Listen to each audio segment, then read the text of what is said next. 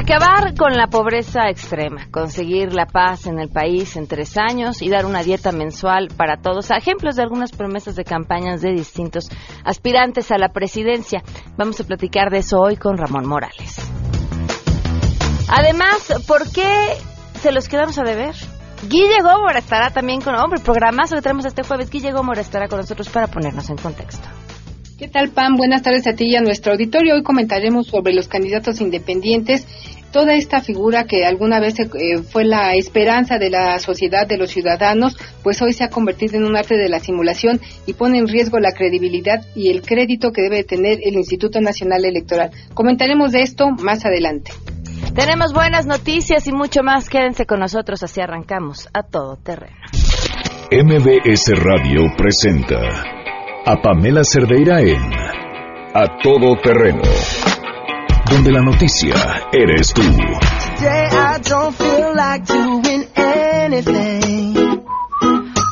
I just wanna lay in my bed. Don't feel like picking up my phone, so leave a message at the tone. Cause today I swear I'm not doing anything. Uh, I'm gonna bienvenidos a Todo Terreno. Gracias por acompañarnos en este jueves 22 de marzo del 2018. ¡Ay! Janine, ¿te acuerdas que íbamos a poner una canción así hermosa, inspiradora, después del espectáculo que tuvimos la oportunidad de ver allá, en lo que Janine busca esta canción?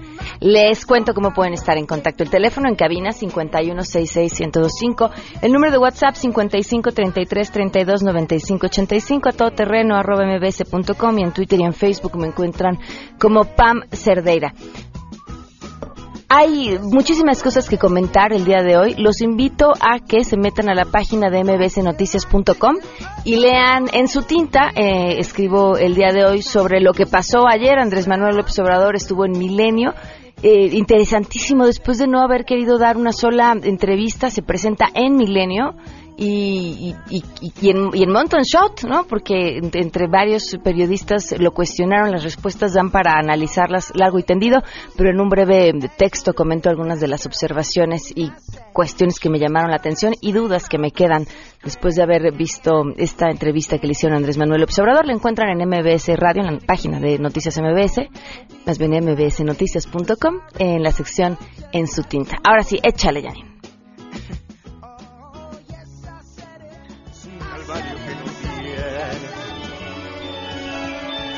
Puede haber peor que si de mi obra perdón un día Yo más. no vivía sin tu amor. Será la muerte separarnos un día más. Hoy es inmenso mi dolor. Se estrena al público en general el día de mañana Los Miserables. Miren, cuando hay trabajo atrás, en cualquier cosa en la vida, en, un proyecto, en un programa radiofónico, en un programa de televisión, en un proyecto, lo que quiera que se dediquen, vaya, en hacer un pastel. Cuando hay horas de dedicación, no tienen que presumirse, se ven en el resultado. Y en esta puesta en escena, Los Miserables, que se estrena mañana para el público en el Teatro Telcel, se nota cada segundo de trabajo dedicado. ¡Qué belleza! Por supuesto, la obra en sí es una joya, cuando tienes una materia prima preciosa con la cual trabajar, porque escarba en lo más profundo de los seres humanos, en, los valores que nos mueven, en el amor, en el honor, en la traición, en, en las cosas que nos hacen ser lo que somos. Y cuentan esta historia a través de voces talentosísimas, unas actuaciones espectaculares, si tienen oportunidad, y digo si tienen oportunidad, porque al parecer para las primeras semanas ya están vendidos todos los boletos. Eh, vayan a ver. Da mucho gusto, después de ver una puesta en escena como esta, saber que tenemos ese nivel de teatro en esta ciudad. De verdad, ¿eh? Da muchísimo orgullo. El teatro es también, el teatro de calidad es también una fuente de turismo importantísima. Y la Ciudad de México, compuestas en escena como Los Miserables, se está pintando sola. De verdad, felicidades a todo el elenco que forma parte de esta puesta en escena. Es espectacular. Son tres horas. Miren, yo no soy fanática del teatro. No soy fanática del teatro ni del cine. Y no me despegué de mi asiento durante las tres horas. No volteé a ver el reloj. No lo sentí. Te, te eleva, te lleva, te envuelve, es una obra espectacular. De verdad, felicidades a todo el elenco. A todo el elenco y a toda la gente que, que detrás se encuentra trabajando y que ha puesto su creatividad y su tiempo y todo para hacer lo que ayer muchos pudimos ver y que durante las próximas semanas quienes acudan al teatro también podrán disfrutar. La pregunta del día que les hacemos hoy es, ¿van a tomar en cuenta las encuestas antes de votar? Esto nos contestarán. Queremos conocer tu opinión a todo terreno ¿Vas a tomar en cuenta las encuestas al momento de votar? Bueno, para la votación, solo es que las encuestas es dependiendo cómo vaya, ¿no? Pero uno como ciudadano, uno no se fija en eso, porque haz de cuenta que luego van así ganando, no sé, un partido que no es de tu agrado. Pues, también tenemos que ver nosotros bien, bien por quién votar. Y este, las encuestas ahorita no, no importan, ahora sé que esos quedan de lado y todo. Yo, yo la verdad no, no me no veía las encuestas de cómo van. Yo ahora sí que elijo al candidato al que mejor que me parezca o el que mejor me convenga porque eso de tener un candidato así de ¿cómo se llama? de preferencia, pues no hay, porque todos son iguales. El chiste es de ver cómo este ver bien por quién votar, porque ahora sí que como ciudadano hay que pensarlo bien antes de antes de votar. A mí no me interesan las encuestas y ya sé con quién por quién voy a votar. Yo en lo personal no me voy a guiar por las encuestas porque yo tengo decidido a mi candidato. A todo terreno. Ah, mira, pues con mucha rapidez tiene decidido a su candidato. Vamos con el, eh, el conteo. Se cumplen hoy seis meses con 22 días del feminicidio de Victoria Pamela Salas Martínez.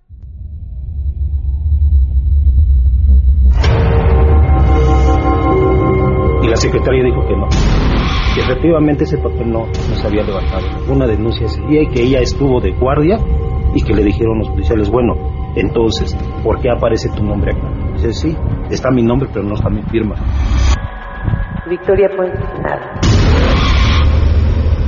Seis meses con 22 días, una irregularidad también ahí que sucedió en el Ministerio Público que la Procuraduría tendría que explicar en qué va. Quedaron que es un tema que estaban investigando. Bueno, pues seis meses con 22 días y aquí seguimos esperando y seguimos contando. Vamos con la información. Saludo a mi compañera Rocío Méndez.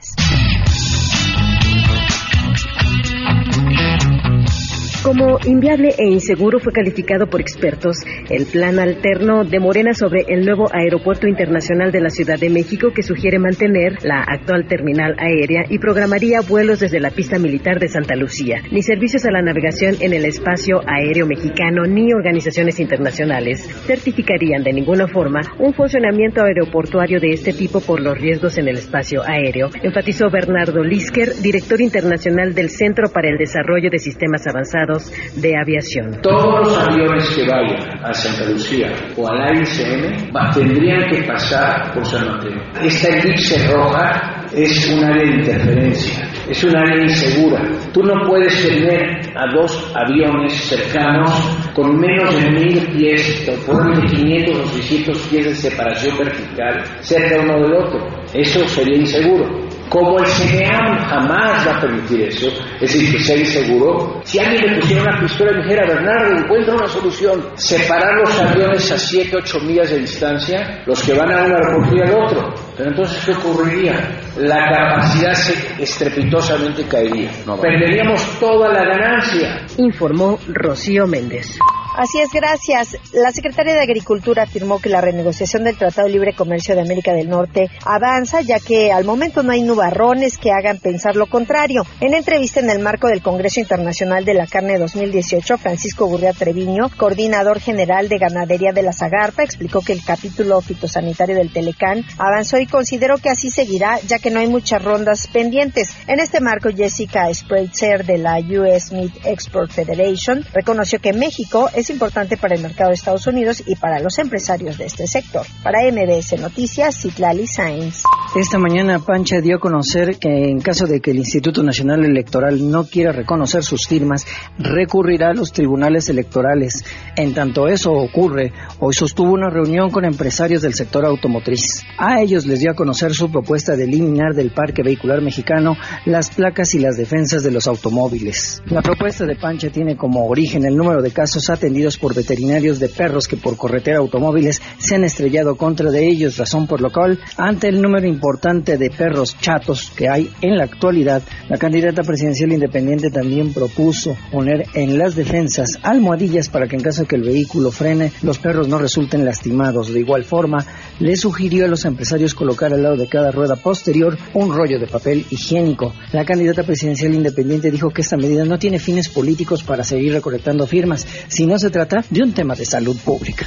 El gobierno de la Ciudad de México informó que existe una disputa legal sobre la propiedad del terreno de Ámsterdam 25 en la colonia Hipódromo Condesa después de que en el sismo del 19 de septiembre colapsara el edificio de cuatro niveles y este fuera demolido. El secretario de gobierno capitalino José Ramón Amieve indicó que un hombre señala ser el propietario y haber contratado a tres personas para que cuiden el terreno. Sin embargo, la administradora señala que este fue invadido, por lo que ya se abre una investigación en la Fiscalía Desconcentrada de Investigación en Delitos Ambientales y en materia de protección urbana para conocer la situación legal de este inmueble. Además, el secretario de Gobierno indicó que tuvo una reunión con los damnificados que tienen inmuebles en procesos de demolición y los 29 que ya fueron demolidos para realizar labores de vigilancia y se instruyó a la Secretaría de Seguridad Pública que los resguarde al menos con un policía. Reportó Ernestina Álvarez Guillén.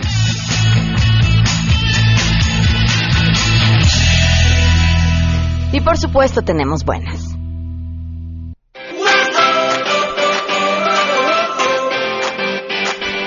Rocío Méndez, portadora por excelencia de buenas noticias. Te saludamos, Rocío, muy buenas tardes. Buenas tardes, Pamela. Comprometida con la defensa de la legalidad y la autenticidad de las campañas electorales, así como por el voto que se va a emitir el próximo primero de julio, se ha conformado la nueva Red Universitaria y Ciudadana por la Democracia.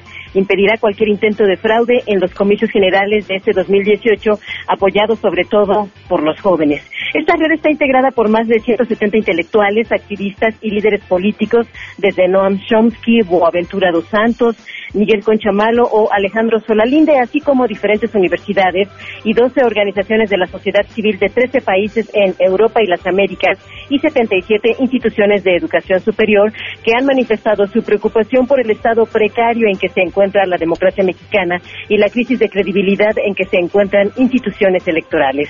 En un posicionamiento publicado en varios idiomas, español, inglés, francés, incluso náhuatl y setzal, la red alerta de posibles irregularidades y poca legitimidad en estos recientes procesos electorales y de esta manera evitarán que haya algún tipo de truco hacia el juego democrático. La red universitaria propone ser un espacio plural de articulación y divulgación y acción abierto para todos. Este es el reporte del momento, Pamela. Muy bien, Rocío, muchísimas gracias. Esto es muy bien. 12 con 17, vamos a una pausa y volvemos. Más adelante A Todo Terreno. Ramón Morales nos acompaña para seguir analizando el proceso electoral. Si te perdiste el programa A Todo Terreno con Pamela Cerdeira, lo puedes escuchar descargando nuestro podcast en www.noticiasmbs.com. Pamela Cerdeira regresa con más en A Todo Terreno, donde la noticia eres tú. Marca el 5166125. La ciudad donde vivo ha crecido de espaldas al cielo. La ciudad donde vivo es el mapa de la soledad.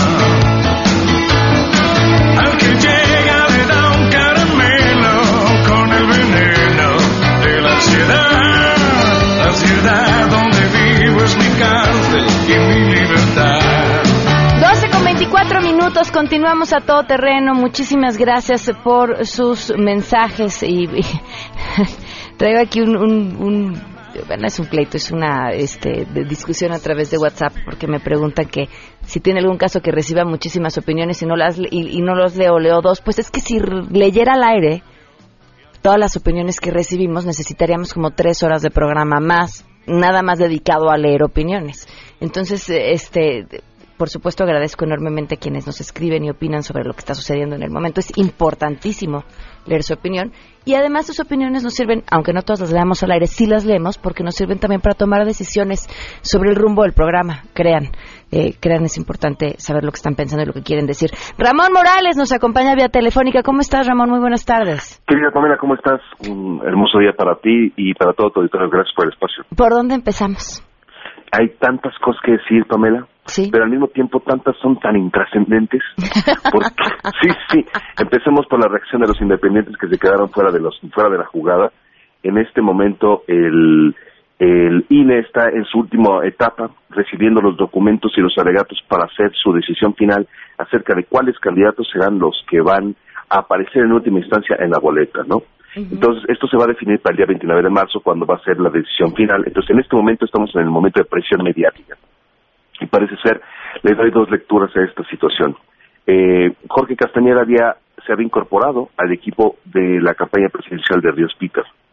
Y hace aproximadamente tres, cuatro días, si no es que menos, acaba de anunciar su incorporación al equipo como estratega de Ricardo Anaya. Para mí, eso es la señal definitiva de que la campaña de Ríos Peter ha terminado o de que ellos no ven la posibilidad de que se pueda remontar jurídicamente dentro del INE para sacar a Armando Ríos Peter el jaguar de Guerrero de en la boleta para la hora de la elección.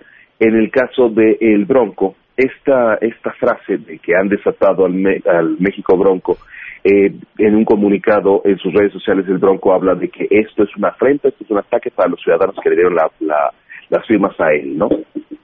Que esto demuestra que el INE es poco democrático, que es poco ciudadano y que no está y que no está abierto a la voz de los ciudadanos. Es naturalmente un argumento que tiene más peso mediático que jurídico, no se está buscando verdaderamente tener no, no se busca tener más bien la atención de los medios para tratar de generar con ello un poco de presión política para el INE. Sin embargo, lo que es un hecho es que el, el, el proceso es históricamente muy valioso para todos los mexicanos porque estamos viendo cómo qué tan fácil o qué tan difícil para todas las personas que les pasó por la mente lanzarse a la presidencia por vía independiente es ahora donde se ve cómo este requisito de proporcionalidad y cómo los números en cada estado son tan difíciles de alcanzar, la cantidad de recursos que se necesita, el escrutinio que hace el INE sobre la calidad de las firmas, es una experiencia muy importante. Es lamentable que haya sido eh, el Bronco, bueno, cualquier persona la que haya sufrido de esto, pero eh, parece ser que Margarita es la única que sí está ya, ha- hablo de manera tentativa, hablo de manera tentativa porque será el INE el, el que lo determine, pero parece que ella ya está en la boleta y podemos ver lo difícil que fue para una ex, primera dama llegar a ser candidata presidencial independiente. Entonces, naturalmente en estos próximos seis años habrá que hacer una, una revisión acerca de lo difícil o fácil que está siendo este proceso para que los ciudadanos participen,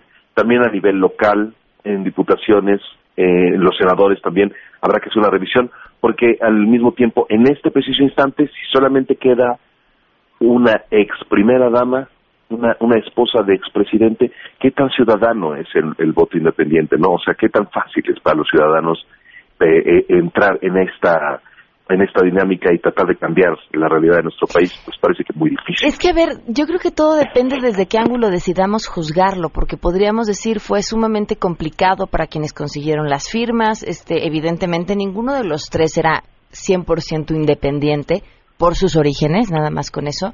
Pero por el otro lado tienes a un Pedro Kumamoto, calladito, independiente, consiguió sus firmas, claro, con otros requisitos menores, pero pero ahí está y lo hizo y no se quejó de la aplicación y entonces hay un camino que nos muestra, quizá tendríamos que compararlo buscando firmas para ser candidato a la presidencia, pero hay un camino que entonces sí te dice u otra narrativa que te dice si se puede. Totalmente cierto. No te estoy dando el avión, Pamela. A veces lo haces, a veces lo haces. No, no, no, la verdad es que sí, totalmente, sí, estoy totalmente de acuerdo. Este, el segundo tema es, eh, vamos a hablar un poco de Andrés Manuel, pues al mismo tiempo es, eh, sigue siendo el puntero. Creo que muchas de las cosas que pudimos analizar previamente en las semanas anteriores se están empezando a materializar. Para empezar, el hecho de que no ver ah, ah, eh, la progresión jurídica de una investigación por la PGR contra Ricardo Anaya, sino que todo se convirtió en un evento mediático, liberar el video por un lado, tratar de generar este, esta noción de que había sido señalado por delitos cuando el término señalado por no tiene significado jurídico, no tiene naturaleza jurídica. Cuando alguien dice, este, tal persona fue señalado por delitos de corrupción, señalado por lavado de dinero, la palabra señalado no tiene trascendencia, no tiene naturaleza jurídica. Es decir, no tiene trascendencia judicial de ningún tipo. Es una palabra mediática, nada más. Me parece que fue una jugada que, que le, le costó más al PRI y al gobierno que al mismo Ricardo por supuesto, por supuesto. Hay un, hay un, hay un paper de Cobb y Kuklinski publicado en 2010 llamado Changing Minds que habla de que los, los individuos tenemos una, un escepticismo natural a lo que dice nuestro gobierno, ¿no? Entonces, ¿quién ha sido el que durante estos últimos años ha explotado más la desconfianza contra las instituciones, Pamela? Tú, por favor, ayúdame. ¿Quién ha sido el candidato que ha explotado más la desconfianza contra las instituciones? Andrés Manuel. Esto que está haciendo la PGR Sí, solamente le- le da la razón. le da la razón. Sí, claro. Entonces se despegó, aumentó como tres puntos. Le dieron la razón con esto.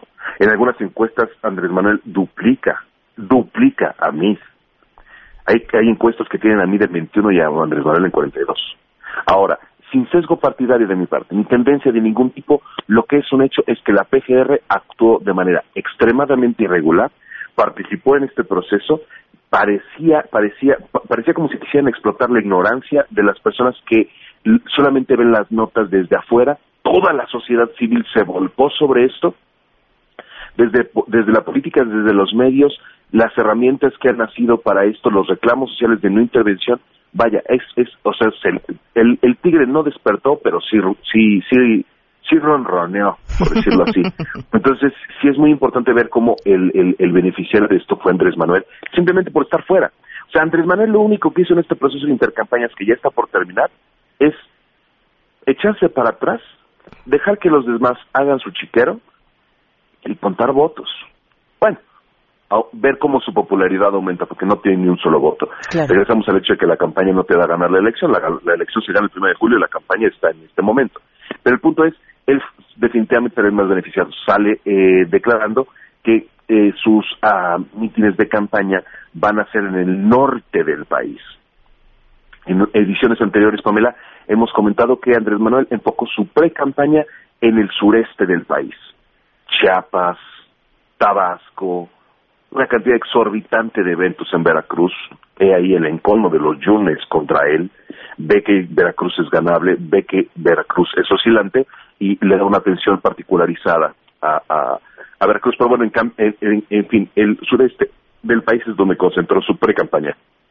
Llamémoslo de esta manera, sus mercados originales, por decirlo así. ¿Y qué nos dice que ahora quiera irse al norte? Balance, balance, porque lo que quiere ahora es posicionar donde no ha tenido mayor recepción, donde tiene altas tasas, mm, si no de rechazo, no tiene el mismo posicionamiento, no tiene la misma aceptación que naturalmente en el, en el sur del país. Nosotros debemos recordar que México es un país de dos velocidades económicas, la velocidad del norte y la velocidad del sur es completamente diferente.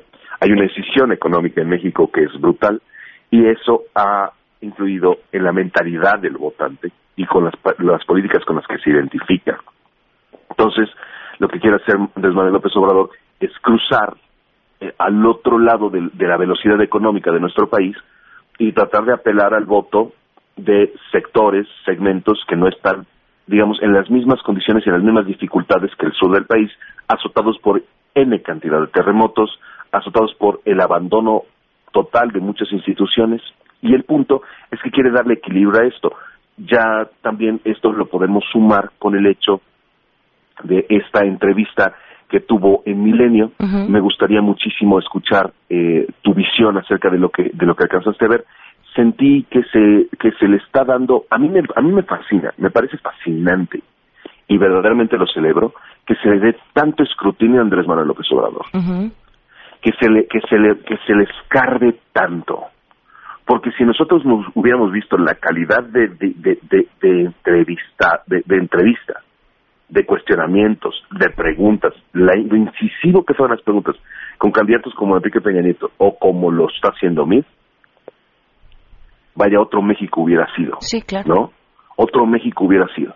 Entonces, se le pone se le pone a Andrés Manuel López Obrador contra las cuerdas. A ver, la reforma la reforma energética va para atrás o no va para atrás, ¿no?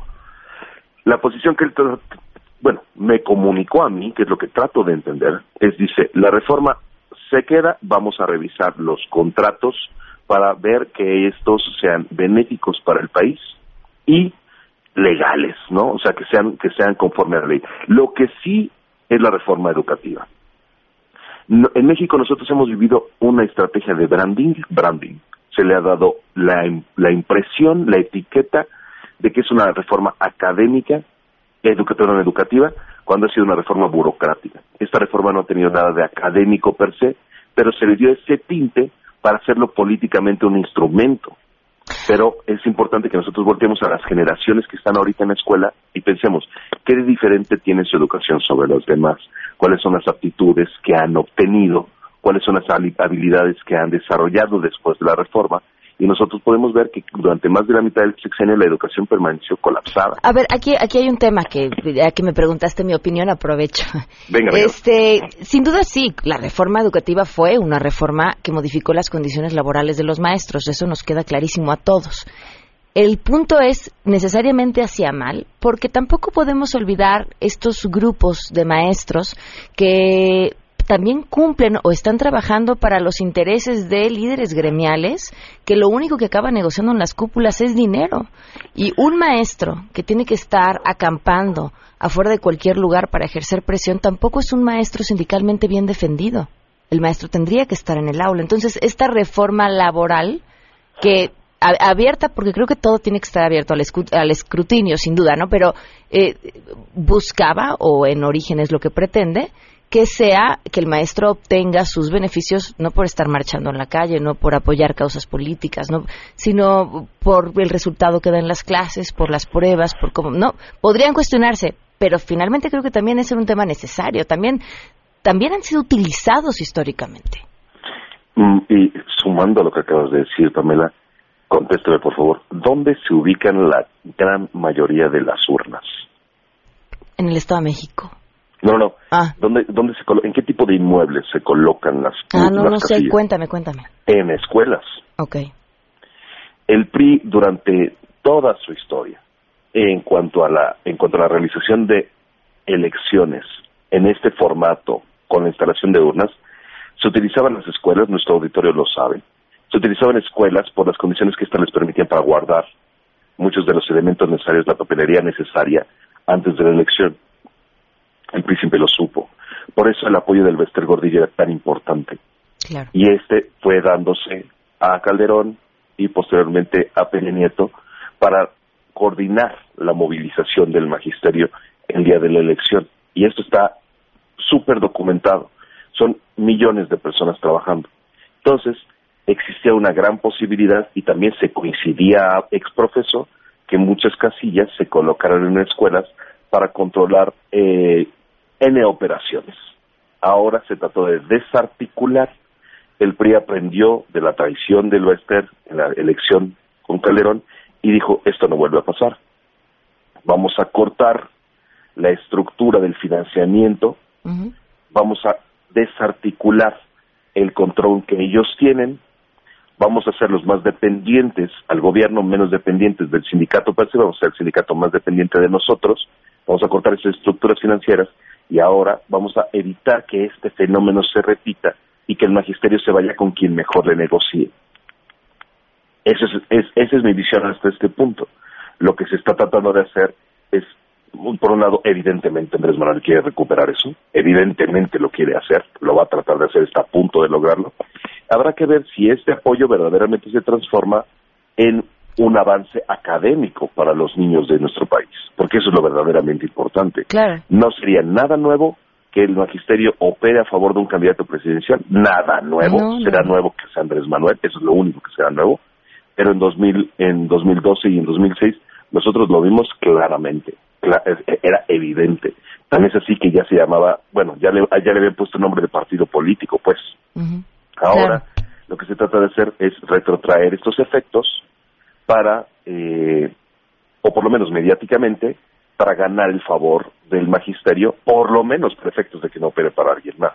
pero sí comprendo completamente tu lectura y ahí hay, ahí hay una jugada maquiavélica por parte de Andrés Manuel. Por más chairo que yo pueda hacer, lo reconozco, lo reconozco completamente y esto sí es una, esto es un ejercicio práctico. Bueno, a ver, en Hay que, hay que tener to- que todos, todos, todos, todos lo que buscan es el poder. ¿Para qué lo buscan o no? Bueno, ya podremos discutirlo cada quien su tenor, pero todos lo buscan y conseguirlo requiere de muchas cosas. No estoy diciendo que esté bien, bueno, no, que esté mal, sí, pero, pero lo que necesitan para lo que sea es llegar al poder. Es correcto. Me gustaría eh, invitar a nuestros electores a diferenciar su voto, a poner atención en el hecho de que votar por un presidente no significa que también mis diputados locales, mis diputados federales, mi delegado, mi senador y mi gobernador vayan a ser del mismo partido. Es importante dar equilibrio a nuestra democracia y el voto diferenciado es crucial. No me gustaría eh, ser redundante con esta invitación, pero sí quiero repetirla por el hecho de que es muy, muy sano para nuestra democracia tener equilibrio en cuanto a las fuerzas que coexisten.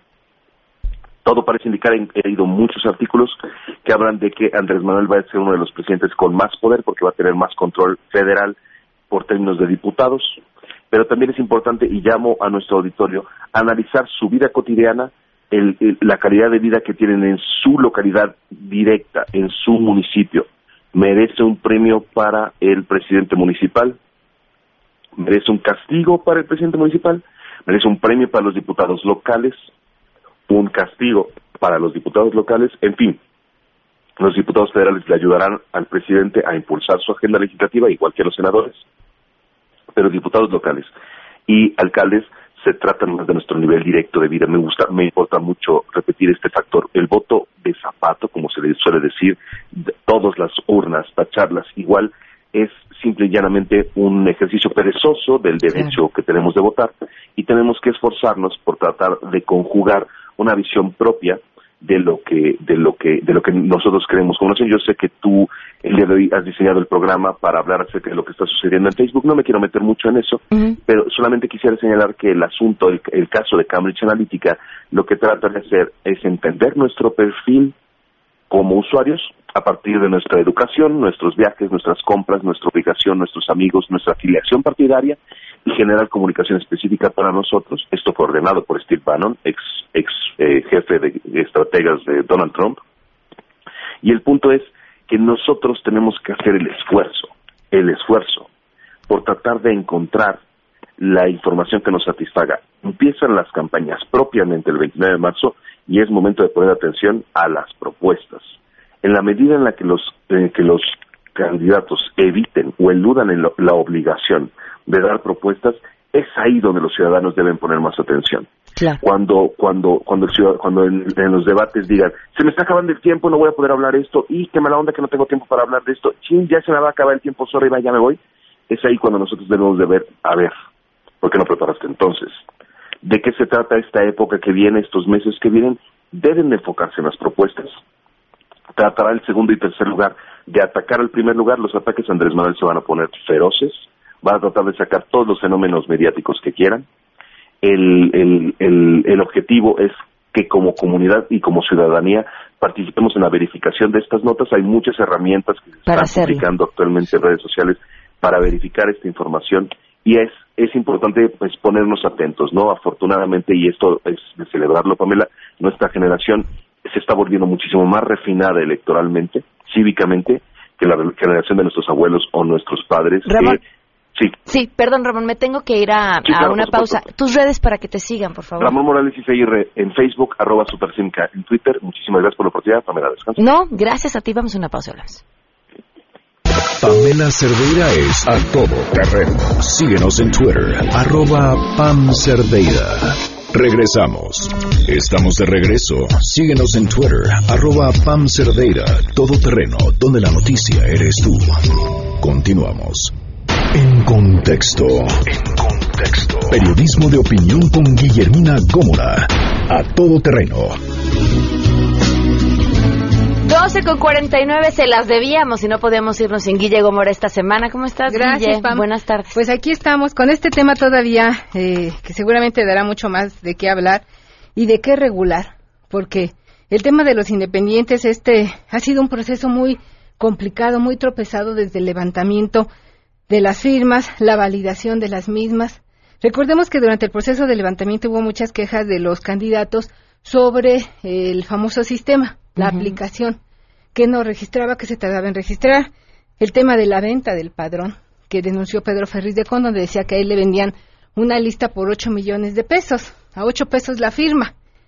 Y total que tampoco eso se ha aclarado, y hoy tenemos que de los tres, como dice la canción, de los tres que Nada yo más tenía, nos queda uno. nada más nos queda una, que es Margarita Zavala.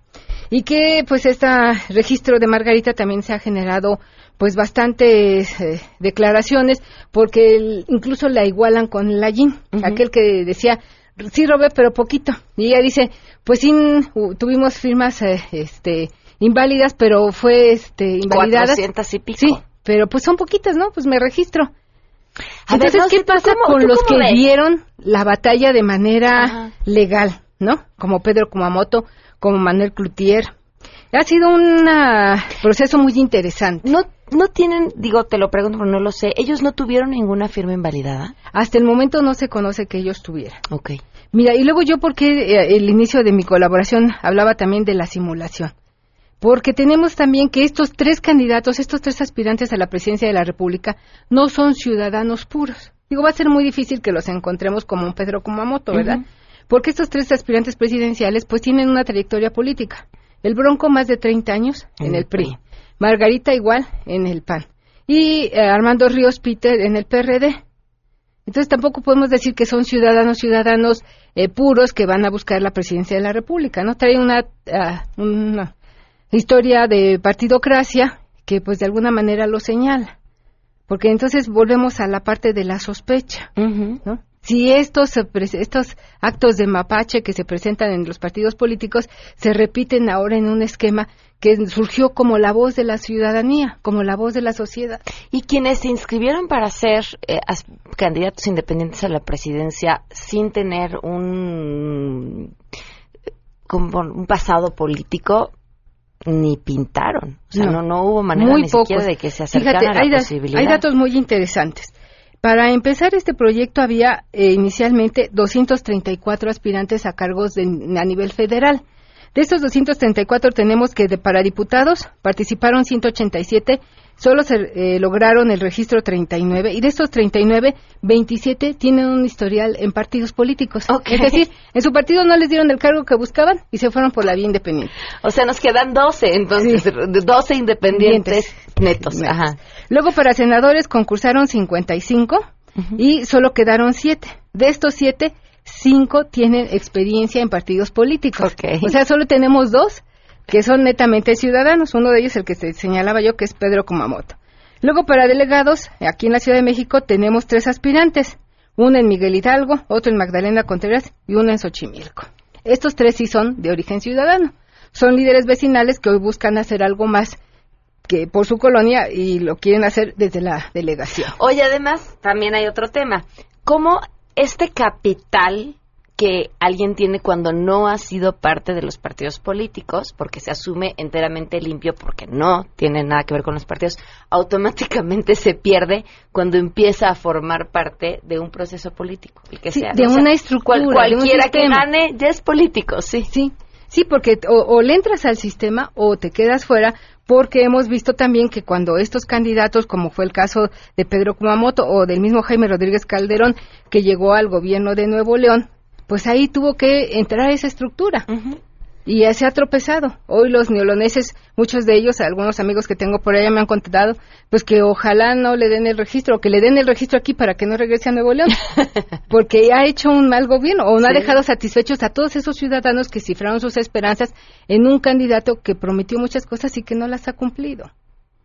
Entonces sí, es muy difícil que ellos, aunque sean candidatos ciudadanos, lleguen al gobierno, lleguen a puestos de poder y puedan sacudirse de manera inmediata toda una estructura llena de vicios.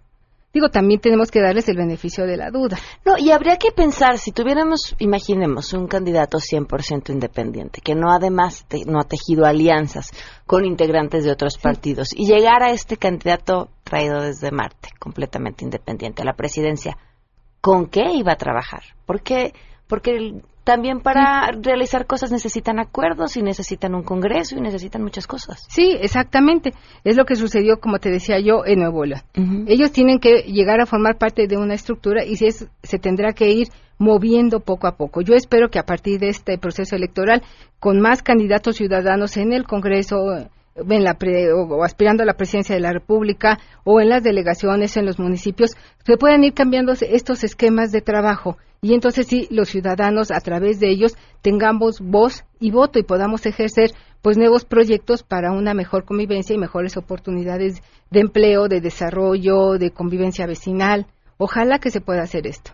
Por eso es que yo creo que a partir de lo que ha sucedido ahora, se te va a tener que revisar el, eh, en el Instituto Nacional Electoral o bien en el Congreso cómo serán los nuevos candidatos o cómo tendrán que registrarse y competir los nuevos candidatos independientes en las elecciones intermedias dentro de tres años. Y tendrá forzosamente la sociedad civil que ser parte de ese proceso, porque evidentemente cuando los partidos resuelven algo que implicaría ponerse competencia o algo que implicaría amarrarse el cinturón y bajarse el presupuesto, pues ya sabemos cuál es el resultado. Sí, nosotros como sociedad civil tenemos que hacer este trabajo de seguimiento y yo diría de perseguimiento.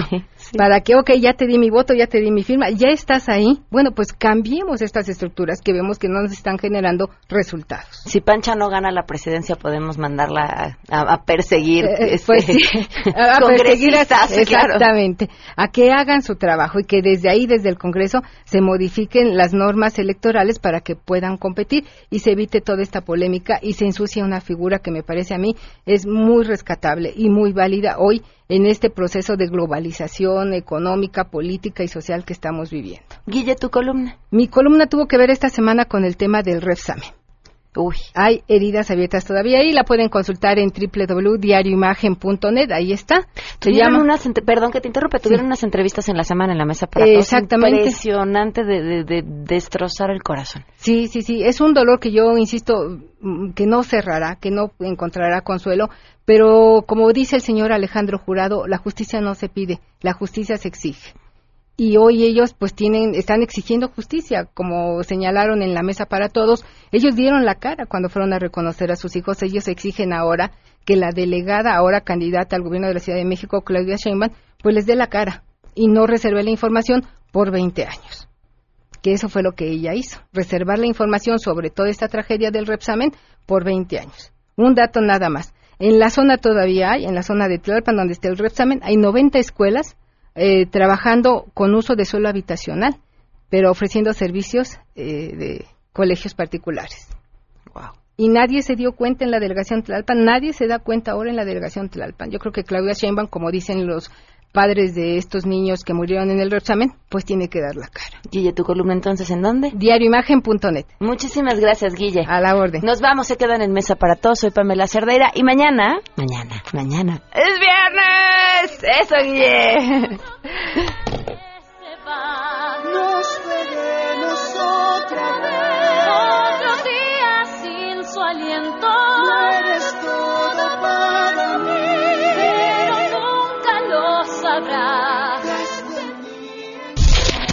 MBS Radio presentó a Pamela Cerdeira en A Todo Terreno. Te esperamos en la siguiente emisión, A Todo Terreno, donde la noticia eres tú. MBS Radio, en entretenimiento, estamos contigo.